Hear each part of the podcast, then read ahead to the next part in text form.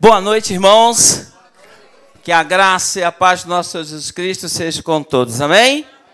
E o meu desejo é que as bênçãos e a misericórdia do Senhor seja constantemente em cada família aqui representada. Amados, é com muita alegria nós estamos aqui. É a convite, né? Nós conhecemos o Gilmar e a Marta, e eles nos fizeram o convite. E por alegria maior ainda, contei o pastor Fernando aqui. Lu, Luiz, ah, diz, é, é, é. são os irmãos, né? Então, a gente aqui conhecemos adolescente, né, Luiz? E aqui está Paulinho também, está ali com a gente. Ah, também, está ali também. Olha, estou em casa, gente. Estou em casa. Que bom. É? Eu estava aqui olhando essa juventude cantando aqui. Que saudade que me deu. Paulinho me conheceu magrinho, olha ali, ó. E eu, eu era goleiro de campo e salão. E agarrava muito, hein? Só que agora eu tentei dar uma brincadeira assim, bati no chão, doeu coluna, doeu joelho, né? E aí a gente vai vendo que há limitações né, na nossa vida, né?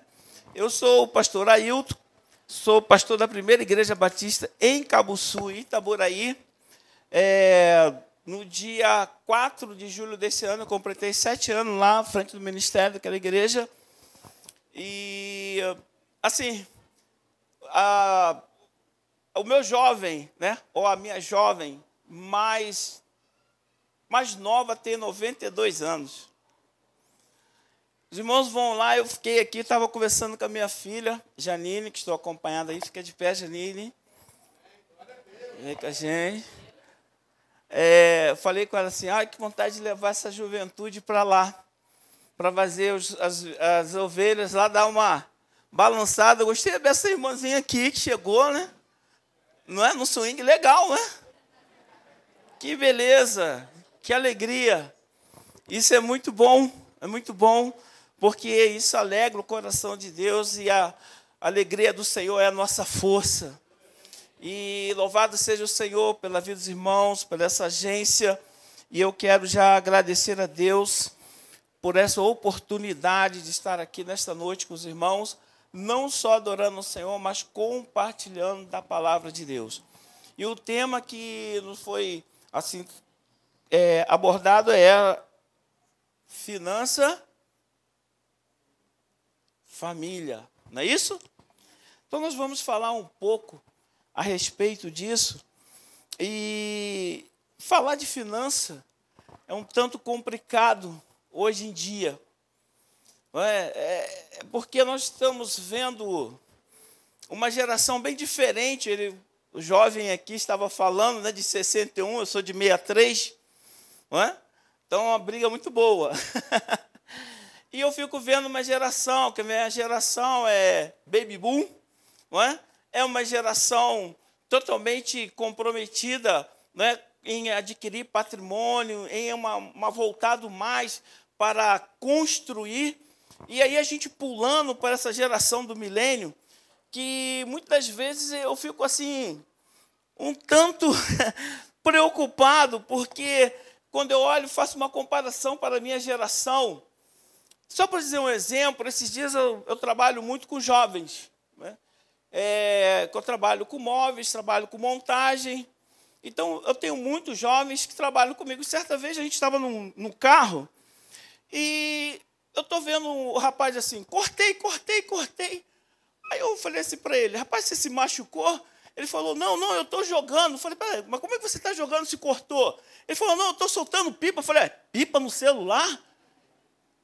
Eu não entendo mais nada. Né? Era gostoso quando a gente cortava o dedo com a linha cheia de cerol, corria atrás, ralava, né? Os caras hoje ficam lá dentro daquela, jogando, né? E aí teve um outro que esse superou para mim. Ele estava com o celular, daqui a pouco eu estou vendo ele beijando o celular. Eu falei assim, caramba, o que, que você está fazendo? Ele falou, ah, eu estou beijando minha namorada. Eu falei, para com isso, cara, é sério? É? Aí eu fiz um vídeo de chamada aqui, eu estou dando um beijo, eu falei assim, que gosto desse beijo, cara. Porque no meu tempo era gostoso aquela troca de saliva, aquela coisa de agarrar, não é? De, de você sentir o calor do corpo, não é? Eu, eu, por exemplo, quando chegava sábado, sexta-feira, eu já estava nervoso. Porque sábado estava doido para pegar, né, dar aquela maçadazinha. Hoje não. Hoje, hoje os caras ficam lá no celular horas e horas. Não é? E aí eu falei, até brinquei com ele, você quer ver como é que eu faço minha videochamada? Fomos. Peguei o telefone e falei, Preta, que hora você vai chegar em casa? Ah, tá hora, então tá hora eu estou lá. Ele falou, mas que isso? Não, minha videochamada é tete a tete, irmão. Esse negócio de celular não é comigo, não. Então a gente, quando vai falar de finanças, é um tanto difícil por causa de uma geração completamente diferente. E e a gente vê hoje, até a forma de construir a família é totalmente muito rápido. Sabe? É muito rápido. Vamos, é uma ordem inversa. Vamos primeiro construir a família e depois vamos ver se a gente se dá bem. E aí começa a gente ver esse grande número de divórcio, porque muitas das vezes nós invertemos os valores. Porque o saudoso pastor Fanini, ele em uma palestra para jovens, ele estava dizendo que o jovem, para formar uma família, primeiro ele tinha que usar os joelhos. Orar a Deus. Pedir a Deus uma boa esposa, uma boa família, antes de tudo. Uma boa sogra, um bom sogro. A gente precisava orar por isso. E acontece que, depois de usar a razão, Observar quem é a pessoa com quem você vai passar um bom tempo da sua vida. Mas se olhar com detalhe como é que ela trata alguém, as pessoas. Porque ninguém muda depois que casa. A gente já vai para o casamento desse jeito, cheio de defeitos. Mas o coração está, não é? Os olhos está tão que a gente não observa certos erros. Porque até na forma de você segurar a sua namorada você vai dizer que tipo de marido você vai ser. Do jeito que você tocar, ou esposa, você vai saber que tipo de esposa ou, ou esposo vai ser. Então, primeiro nós temos que usar os joelhos, depois a razão, por último o coração. Mas essa geração está tão rápida que ela usa primeiro o coração, aí o negócio fica feio, aí vai para o joelho, Senhor, separa, não é? porque depois usa o coração, depois a razão. Então nós precisamos analisar bastante. Então hoje talvez o assunto sobre finança vai variar alguns pontos. Eu vou estar falando um, pouco das minhas experiências também, já que no dia 3 de dezembro eu vou completar 28 anos de casado. Já tenho uma estrada, não é? já tenho uma estrada muito muito longa. É? E lá na minha igreja tem gente que já completou 40 anos de casado. Então a gente observa isso e, e vê que dá, dá para a gente prolongar sobre isso. E um dos grandes problemas hoje tem sido a finança. Tem sido a finança, a questão financeira hoje tem atrapalhado demais as famílias, os casais, até porque hoje, com esse grande avanço da de, de território, questão da, das mulheres, está conquistando bastante espaço. Isso é bom, mas muito dessa situação tem sido vista ou tem sido de uma forma errada. E aí a gente vê muitas pessoas sofrendo e outros aproveitando. Como assim? Porque o pastor Cláudio Duarte, ele, na sua mensagem certa, ele, uma certa vez ouvindo, ele diz assim: Hoje tem muitas mulheres que fazem uma boa sombra, porque trabalham, estudam, ganham bem, né, se formam, têm um bom emprego, conseguem, né, com esse jeito feminino de ser, a questão de pensar, de olhar um pouquinho mais longe do que o homem. E, então elas conseguem né, alguns empregos bons e tem alguns maridos que se acomodam debaixo dessa sombra. Então, tem certas coisas que nós precisamos analisar durante esse período. Então, eu quero compartilhar com os irmãos um texto da palavra de Deus que vai abordar bastante esses assuntos. Talvez hoje o assunto pode ter um momento de rir, outros não, mas eu quero, nesta noite, é, levar os irmãos a pensarem em uma coisa que hoje também não está acontecendo mais. É que muitas das vezes nós fazemos os nossos planos, mas não colocamos Deus no nosso plano. É o que eu acho, é o que eu penso. Porque quando nós colocamos Deus no nosso plano, o tempo de Deus é diferente do que o nosso. E às vezes nós temos uma ansiedade muito grande de querer ver as coisas realizadas. E muitas das vezes atropelamos a vontade de Deus. Então eu quero compartilhar com os irmãos um texto da palavra de Deus que se encontra em 1 Timóteo. Paulo escreve orientando esse jovem pastor, e justamente ele vai tratar desse assunto. 1 Timóteo, capítulo 6, a partir do verso 3.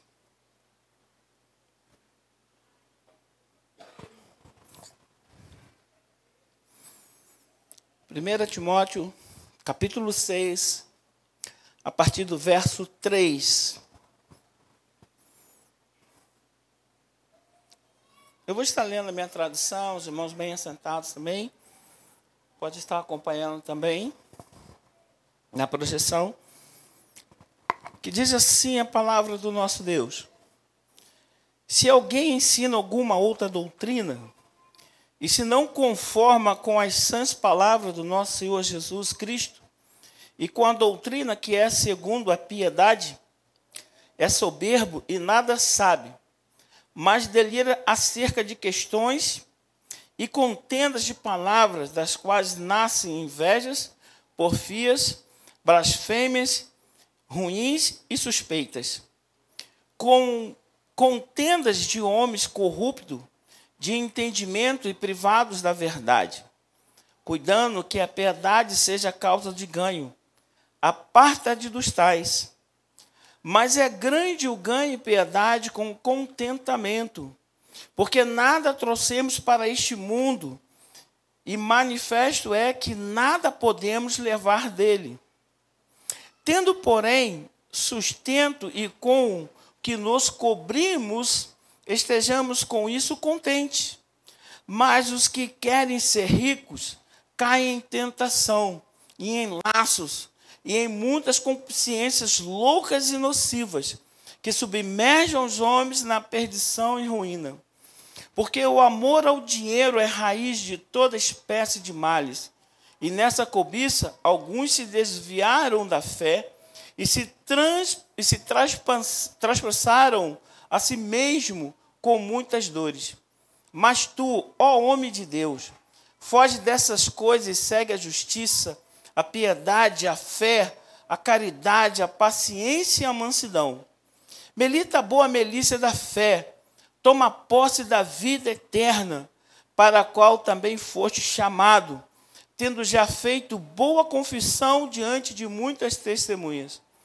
Mando-te diante de Deus que todas essas coisas vivifica e de Cristo Jesus, de diante de Pôncio Pilatos, deu testemunho da boa confissão, que guarda este mandamento sem mácula e repreensão, até a aparição do nosso Senhor Jesus Cristo, a qual o seu templo mostrará bem-aventurado e único poderoso Senhor, Rei dos reis e Senhor dos senhores, aquele quem tem, ele só, a imortalidade e habita na luz inacessível, a quem nenhum dos homens viu nem pode ver, ao qual seja a honra e o poder eterno. Amém. Manda aos ricos deste mundo que não sejam altivos, nem ponham esperança na incerteza das riquezas, mas em Deus, que abundantemente nos dá todas as coisas para delas gozarmos. Quem faça o bem, enriqueçam em boas obras, repartam de boa mente e sejam comunicáveis, que entesorem para si mesmo um bom fundamento para o futuro, para que possam alcançar a vida eterna Ó Timóteo, guarde o depósito que te foi confiado. Tende horror aos clamores vãos e profanos, às oposições da falsamente chamada ciência, ao qual, e, ao qual professando-a alguns, se desviaram da fé. A graça seja contigo. Amém. Vamos orar ao nosso Pai? Feche seus olhos. Querido Deus, querido Pai, obrigado, Deus, por tudo que nós já ouvimos nesta noite. As músicas, o Pai, tudo aqui, ó Deus, já foi assim de modo especial, nos preparando, ó Deus, cada vez mais para ouvir da tua palavra, ouvir, Senhor, de ti. Ó Pai, que nesse momento o teu Espírito Santo, Pai, possa trabalhar nas nossas vidas, de modo, ó Deus, que possamos entender claramente a tua palavra, a tua mensagem nesta noite para cada coração. E que possamos sair daqui, Senhor, hoje renovado, transformado, ó Deus, e com a certeza maior, ó Deus, que nós tivemos na Sua presença e ouvimos a Sua voz. Por isso, ó Deus, toma minha vida neste momento que tudo aqui, ó Deus, não seja um pensamento humano, mas que seja puro e claramente o teu Espírito falando nos nossos corações. Por isso, ó Deus, nós entregamos as nossas vidas em tuas santas mãos. Assim nós oramos em nome de Jesus. Amém. Amém. Irmãos, quando nós falamos de finanças, nós não podemos deixar de falar de planejamento. É porque você precisa planejar. Jesus orientou isso no momento em que se ele estava ali falando em Lucas, capítulo 14, se registra, está registrado, versículo 25 a 35, Jesus fala de planejamento. E ele diz: Olha, o homem que vai construir uma torre, seja o que ele for fazer, primeiro ele tem que sentar, ele tem que planejar, ele precisa ver aonde ele vai alcançar e como ele vai alcançar, e se ele pode alcançar a construir. Porque de repente ele vai começar e vai ficar com uma construção ao meio do caminho, parada, e nunca vai saber o quando vai terminar. Então tem que ter planejamento. E isso nós não vemos só no Novo Testamento, nós vamos ver no, no, primeiro capítulo de Gênesis, vamos ver planejamento. E diz que estava lá. Mas o, no princípio criou Deus os céus e a terra, e diz que o Espírito de Deus parava sobre a terra, não é isso? Sobre a face da terra. E a terra era o quê? Sem forma e vazia. Então, eu posso, assim, de um modo entre linhas, entender que Deus estava analisando como por onde ele iria começar a sua obra, como ele ia encaixar cada peça, como ele ia fazer para que a terra pudesse funcionar, o universo, a sua criação, a natureza. E se nós formos olhar direitinho, Deus foi construindo uma coisa para construir outra, porque uma depende da outra. Deus começou separando as terras, não é isso? Deus começou depois, segundo, separando as águas. Depois Deus começou a colocar dentro das águas os peixes. Deus criou a erva. Daqui a pouco criou os pássaros. Deus vai o sol, a lua, as estrelas, as estações, porque é necessário ter então Deus foi, a cada passo, foi planejando cada ponto necessário para que ele pudesse construir outras coisas. E depois, no final de tudo, aí a gente podemos observar que diz que ainda não chovia pela face da terra. E então Deus creia, criou esse mecanismo que nós conhecemos, né, do calor, o vapor sobe e a chuva vem e desce para regar a terra.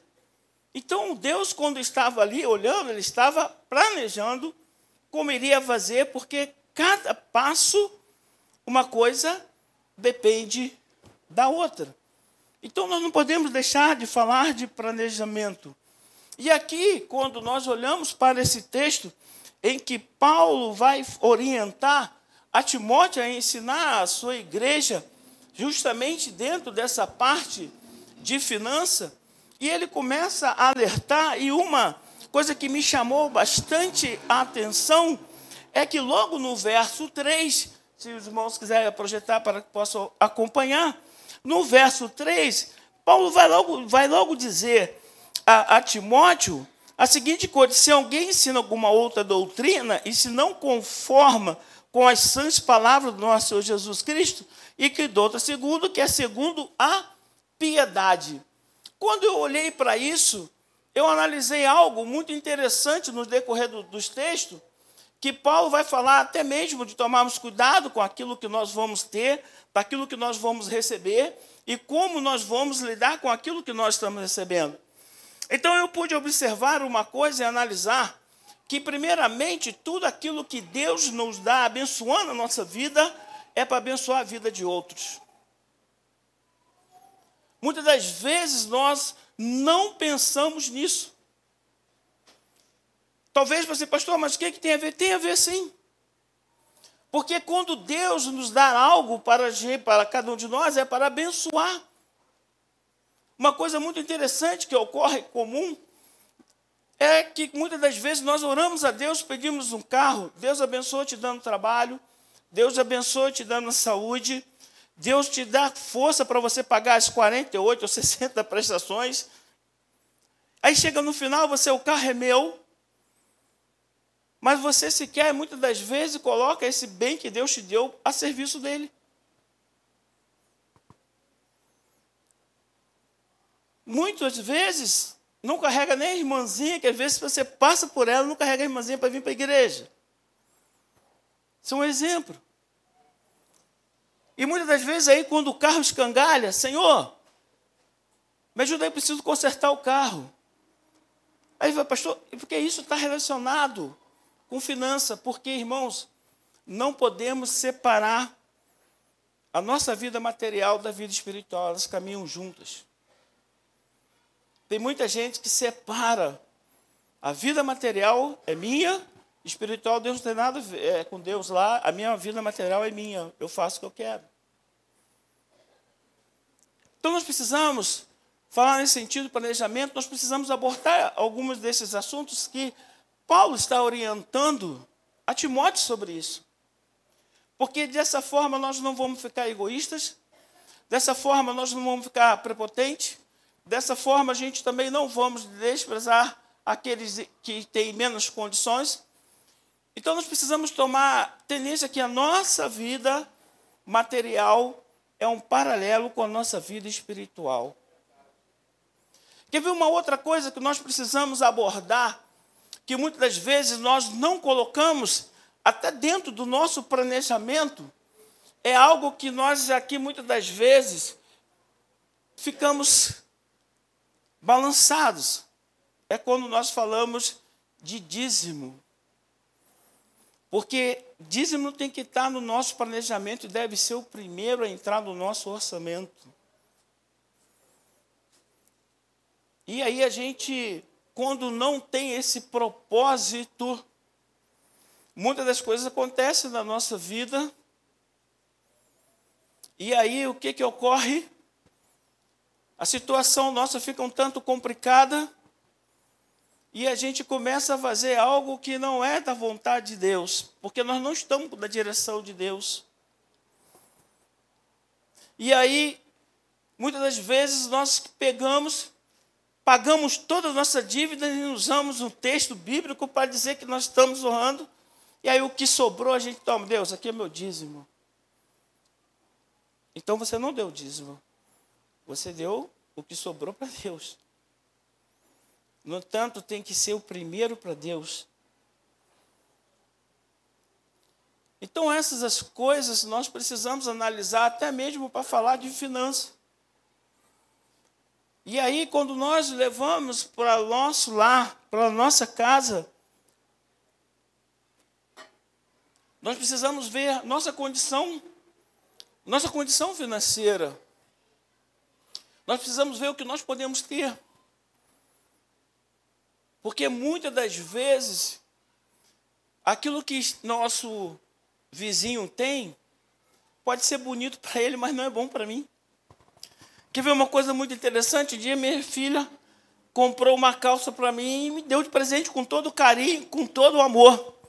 Mas só que quando eu peguei a calça, irmãos, o pé não passava pela boca da calça. Como é que se chama aquela calça? Skinny. É, pensou eu, com 115 quilos, usar uma calça skinny? É um negócio meio complicado, não é? Ainda mais que eu estou bem, né, bem distribuído, uma massa muscular muito bonita, né? A minha esposa diz, bonita. Então, ela está achando bonita, tá bom, não é, meu filho? Aí, não estou sozinho nesse bar. Então, então o que, que acontece? Às vezes, nós precisamos analisar isso. Né? Porque é bonito sim, ó, no garotão ali, fica bonito, né? Pô, o cara tanquinho, né? todo retinho, né? Obrigado. Ué? Fica legal, mas em mim não vai ficar legal. Então nós precisamos ver muito isso. Nós precisamos analisar o que nós podemos ter. Nós precisamos analisar, porque não é moda. Pode ser moda, mas a gente às vezes não pode acompanhar a moda. Muitas vezes nós temos que ficar um pouquinho atrás, um pouquinho lá na caverna, não é? Mas sabendo que na caverna Deus vai sustentar a gente. Sustentou Elias, amém? Então, muitas vezes nós precisamos olhar isso também para se nós tratarmos de finança familiar. Isso nós estamos falando dentro de um contexto não é evangélico, mas também aplica-se para quem não é evangélico. Porque nós precisamos ver planejamento na nossa vida e nós precisamos ter fé. Não só fé em Deus, mas em nós mesmos também. Mas só que quando nós temos fé em Deus, nós temos uma certa autoridade para resolver. E muitas das vezes, quando nós não temos essa fé em Deus, temos só em nós, nós somos sujeitos muitos a erros. Nós precisamos tomar cuidado. E, e Paulo vai dizer, até mesmo quando ele diz no verso 5: contenda de homens corruptos de entendimento privado da verdade, cuidando que a piedade seja causa de ganho. Apartai-vos dos tais. Porque aqui ele está falando que muitas das vezes as pessoas vêm né, aproveitar de outros que têm a boa bondade. Por que razão? Porque justamente muitos não querem ter o trabalho né, de fazer um esforço um pouco mais e de esperar um pouco mais do que Deus pode fazer. E aí a gente passa a fazer coisas que vêm cada vez mais a trazer um abismo sobre outro abismo. Por que razão eu digo isso, irmãos? Aqui muitos Quem já foi vítima do cartão de crédito? Pode levantar a mão, irmãos. Eu aqui, ó. Quem foi vítima? Hã? Irmãos, hoje, hoje eu não tenho cartão de crédito, nem cheque especial, nem conta bancária. Eu tenho uma contazinha poupança já para me evitar da tentação. Porque, quando eu disse lá no início, a gente não coloca Deus no nosso planejamento e vamos fazendo. E uma das coisas que essas pessoas, e principalmente o inimigo, vai oferecer, vai dizer assim como ele tentou fazer com Jesus: Pô, mas você não é filho de Deus? Você não tem fé? Você não vai na igreja? Por que razão você está passando por isso? Pô, você tem um cartão de crédito aí, ó. Usa aí. Daqui a 30 dias, se Deus vai te abençoar, você vai arrumar esse dinheiro, vai pagar. Mas também diz Jesus: não tentarás o Senhor. E muitas das vezes a gente vai criando uma bola de neve porque acha muito fácil.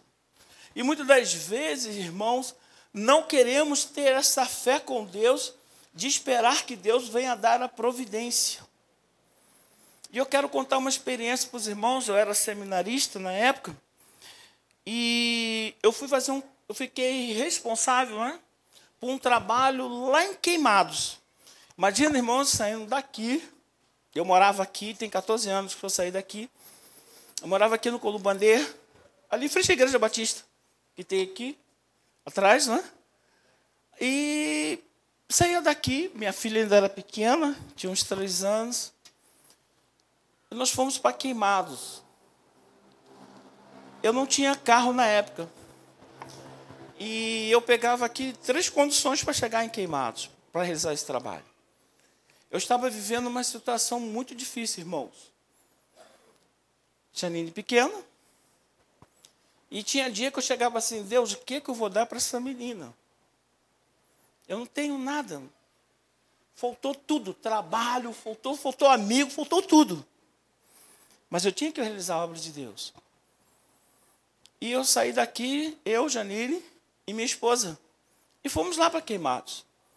Chegamos lá, saímos daqui de madrugada, e chegamos lá, 8 horas da manhã, abrimos a igreja, esperamos os irmãos chegar. Oito e meia começou a escola, depois o culto. E minha esposa olhando para mim, porque eu não tinha dinheiro para comprar comida, eu não tinha dinheiro para voltar, e não tinha nada. Minha esposa falou, quando acabou o culto, e aí, eu, o que nós vamos fazer? Eu falei, não sei. Deus vai fazer alguma coisa. E Janine, brincando, coitado inocente, para lá e para cá. E a gente sentado, vendo o Ministério de Louvor ensaiando. E aí? E a hora ia passando. E aí? Como é que vai ser? E minha esposa já olhando para minha filha, querendo chorar, achando que ela estava com fome. Eu falei, calma que Deus vai fazer alguma coisa. Irmãos, quando foi exatamente 15 para as uma, passa o diácono da igreja, com duas bolsas que veio da feira. Na época eu era seminarista, me chamavam de pastor. Pastor, o senhor vai almoçar? Eu falei, estou pretendendo almoçar. Foi o seguinte, vamos almoçar lá em casa. Eu olhei para minha esposa, a lágrima veio no canto, e nós fomos almoçar na casa do irmão. E Deus foi tão bom que não só foi só o almoço, foi o lanche da tarde também. Já abasteceu para janta. e nós então, irmãos, tudo bem, almoçamos, passamos a tarde e agora para voltar. E a gente muito sem jeito de pedir.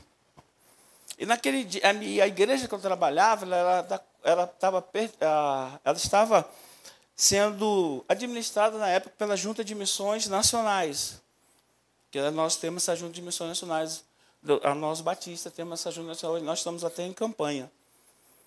E quando chegou no final do culto, a tesoureira da igreja veio com um livro, lembro até hoje, grande assim, que era o livro da tesoureira da igreja, ela abriu, eu estava na porta cumprimentando os irmãos, ela foi me chamou e falou assim, pastor, a junta de missões mandou esse dinheiro aqui para o senhor. Irmãos, eu me emociono porque eu não tinha dinheiro para trabalhar na segunda-feira. E o dinheiro que eu recebi, além de eu voltar para casa, comprar comida para casa, me deu uma semana de trabalho para poder ganhar outro dinheiro. Amém, irmãos?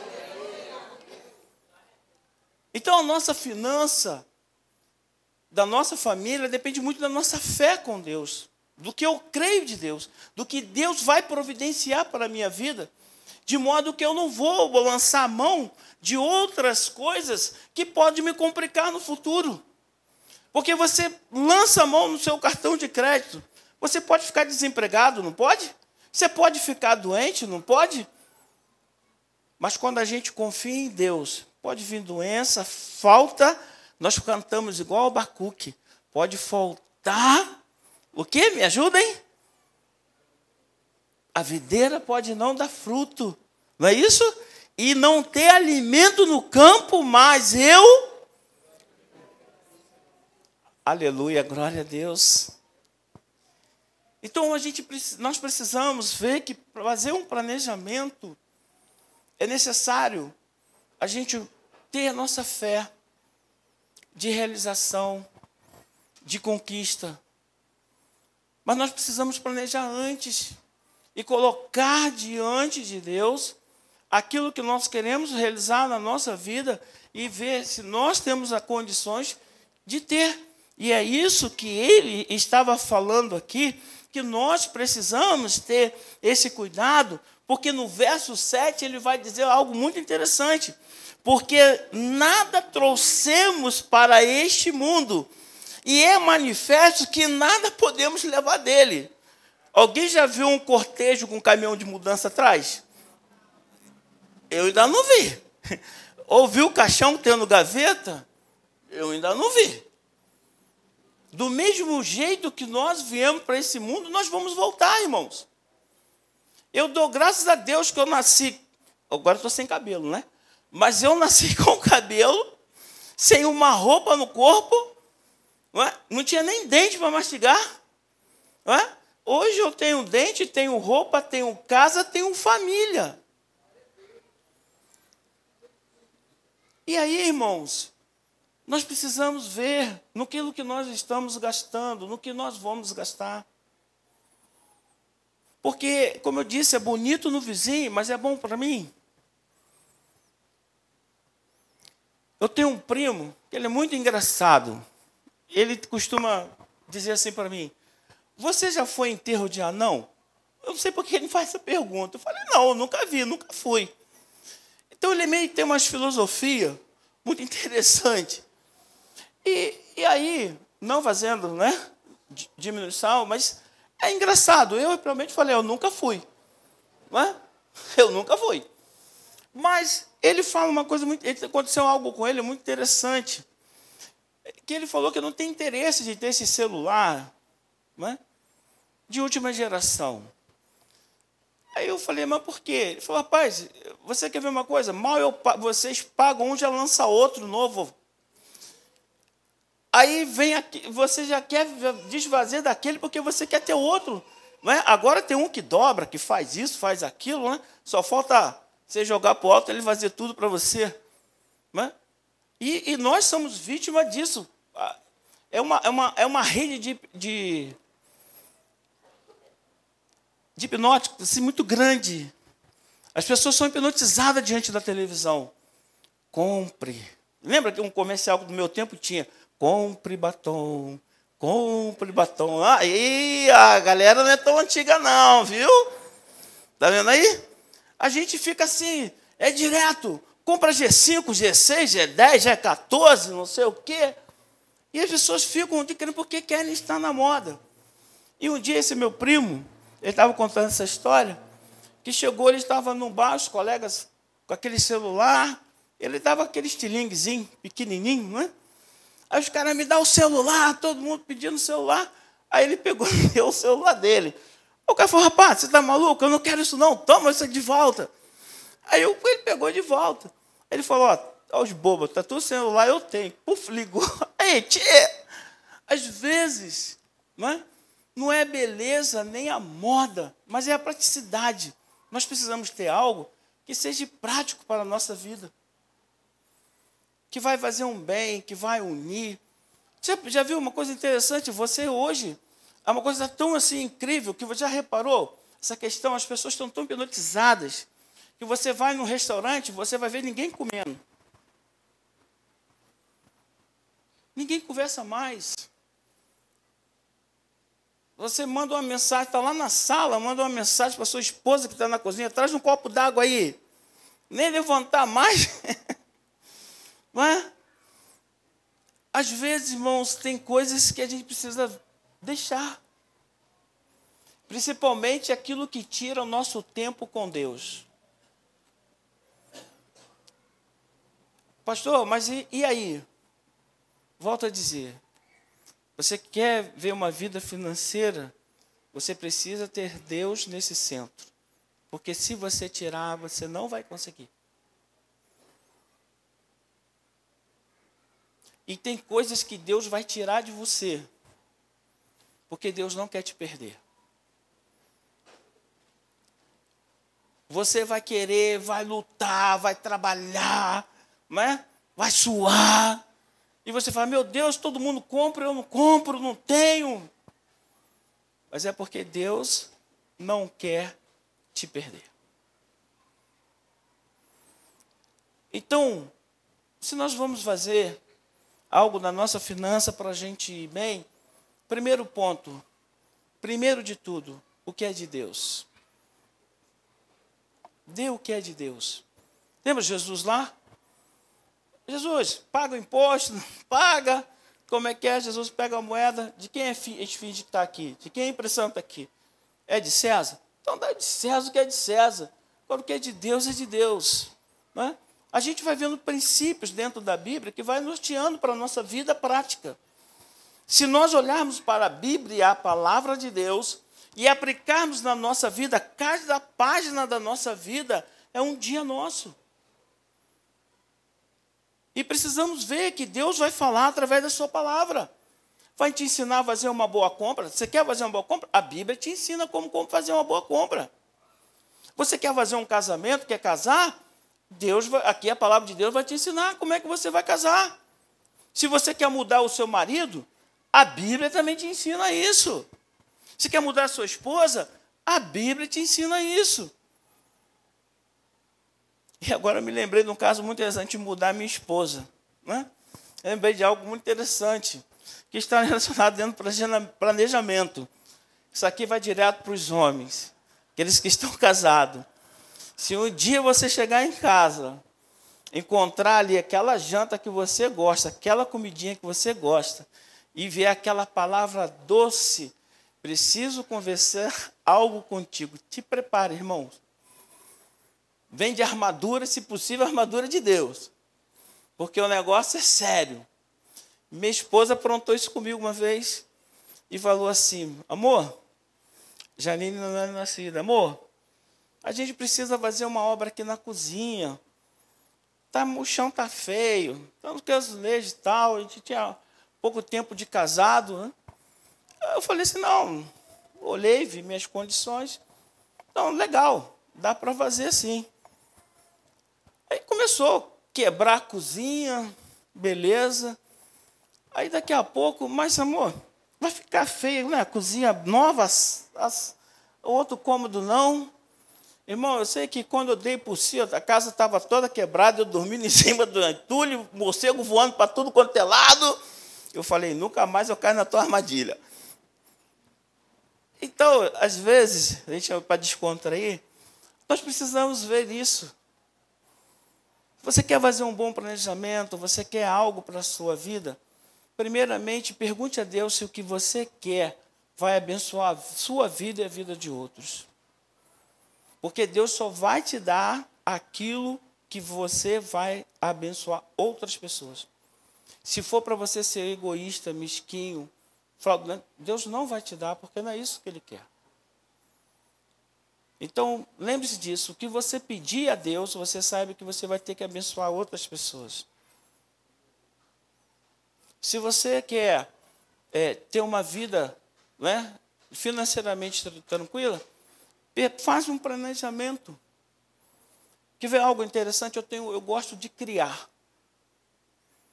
Uma vez, quando eu era solteiro, eu morei em Araruama, eu criei 52 cabeças de galinha. Que coisa legal. Você acordar de manhã, vem tudo. É uma coisa linda.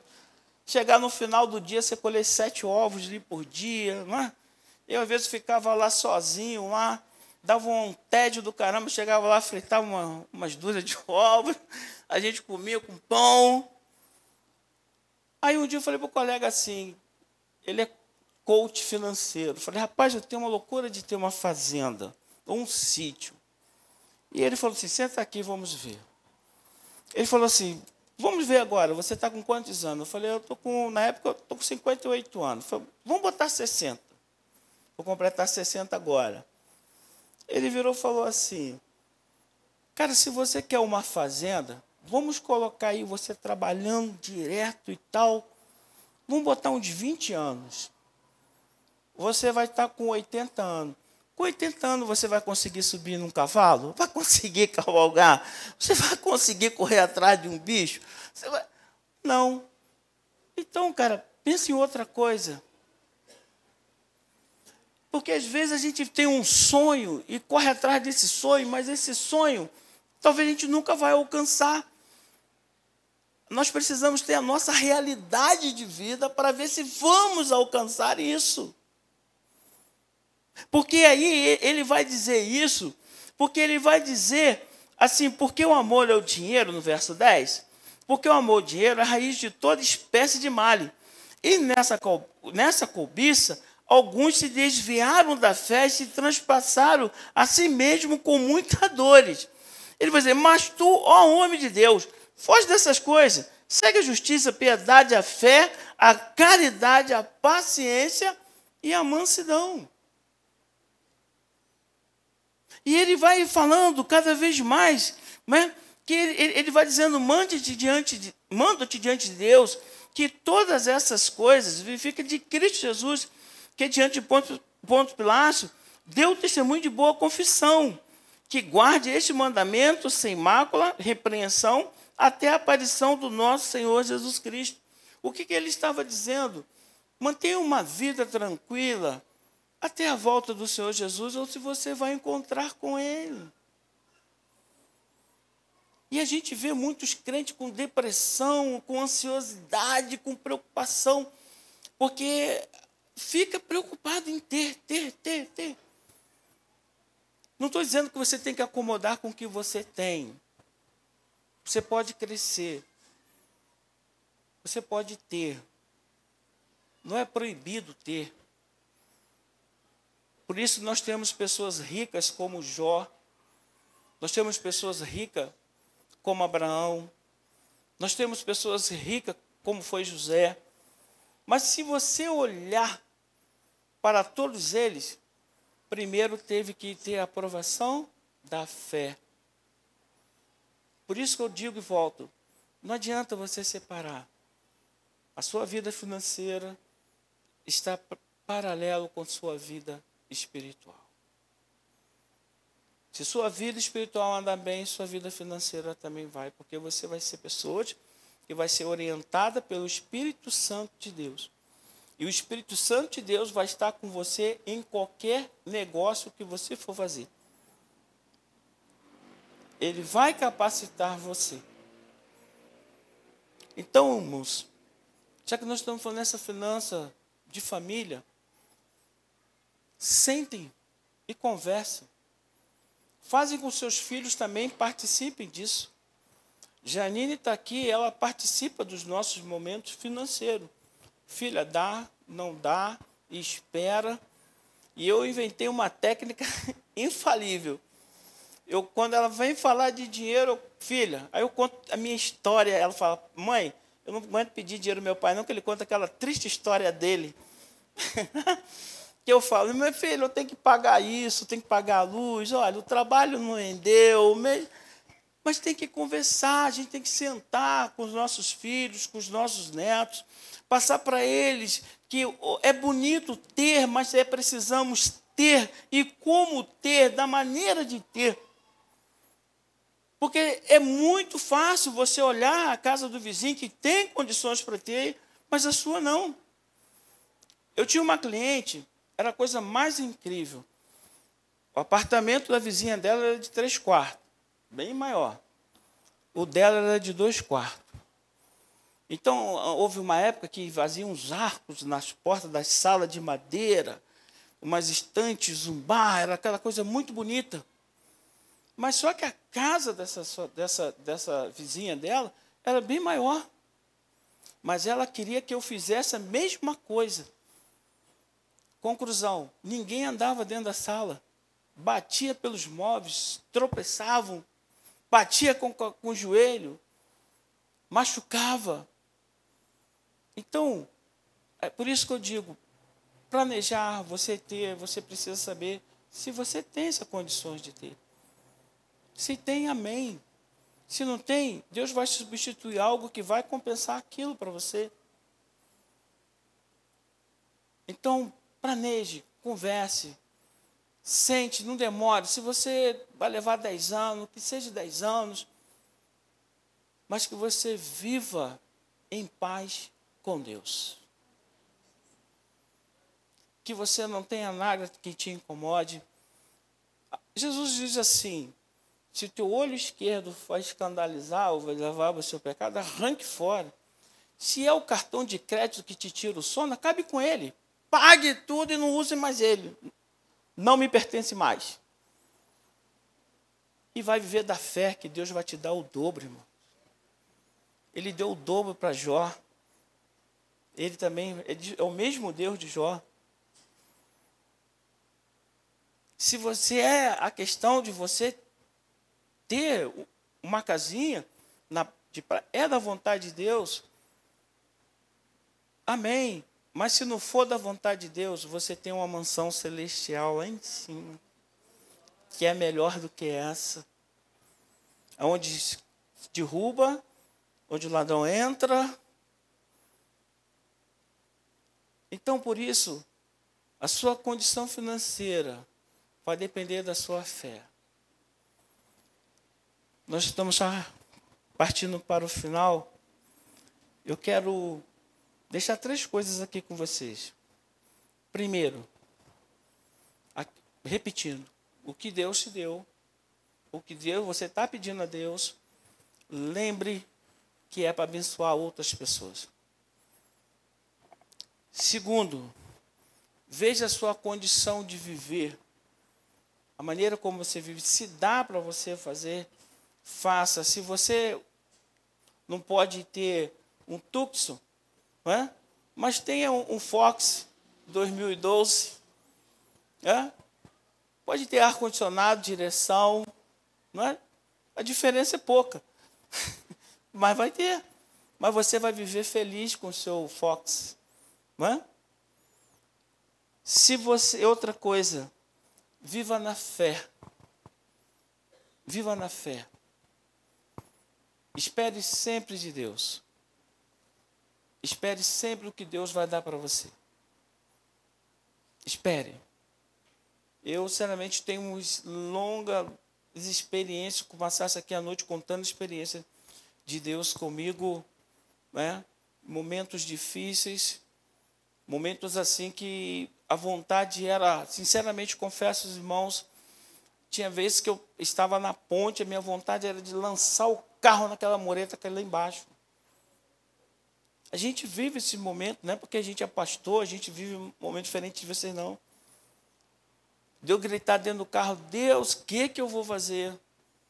Mas ele nunca, quando chega esse momento, Deus tem algo interessante, e é essa palavra que eu digo para vocês nessa noite, que o salmista viveu isso, porque já, já, o salmista disse que o Senhor, com a tua mão poderosa, tira os meus pés dos charcos e põe em terra firme.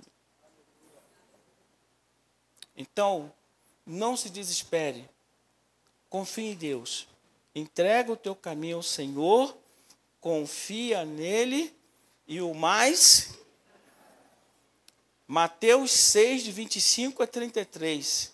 Porque andeis solícito pelo dia de amanhã. Não é? Porque olhe para o lírio do campo, é? nem Salomão se vestiu igual a ele. Olhe para as aves dos céus, que não plantam, não trabalham, mas o Senhor a sustenta. Mas buscai o quê? primeiro o reino e o que mais? E as outras? Amém? Então, irmãos, vive na fé. Sentem, conversem, analisem, vê direitinho aonde você pode chegar. Se é até aqui, Amém. Não ultrapasse, porque pode ser a sua ruína. Paulo orienta Timóteo a ensinar a igreja sobre isso, para que eles possam não ficar soberbos, mas sim viver é, na fé, viver nas providências de Deus. Porque ele ali viveu isso também. Ele diz: Eu hoje já vivi com muito, mas hoje eu vivo com pouco, mas eu vivo para a glória de Deus. Amém?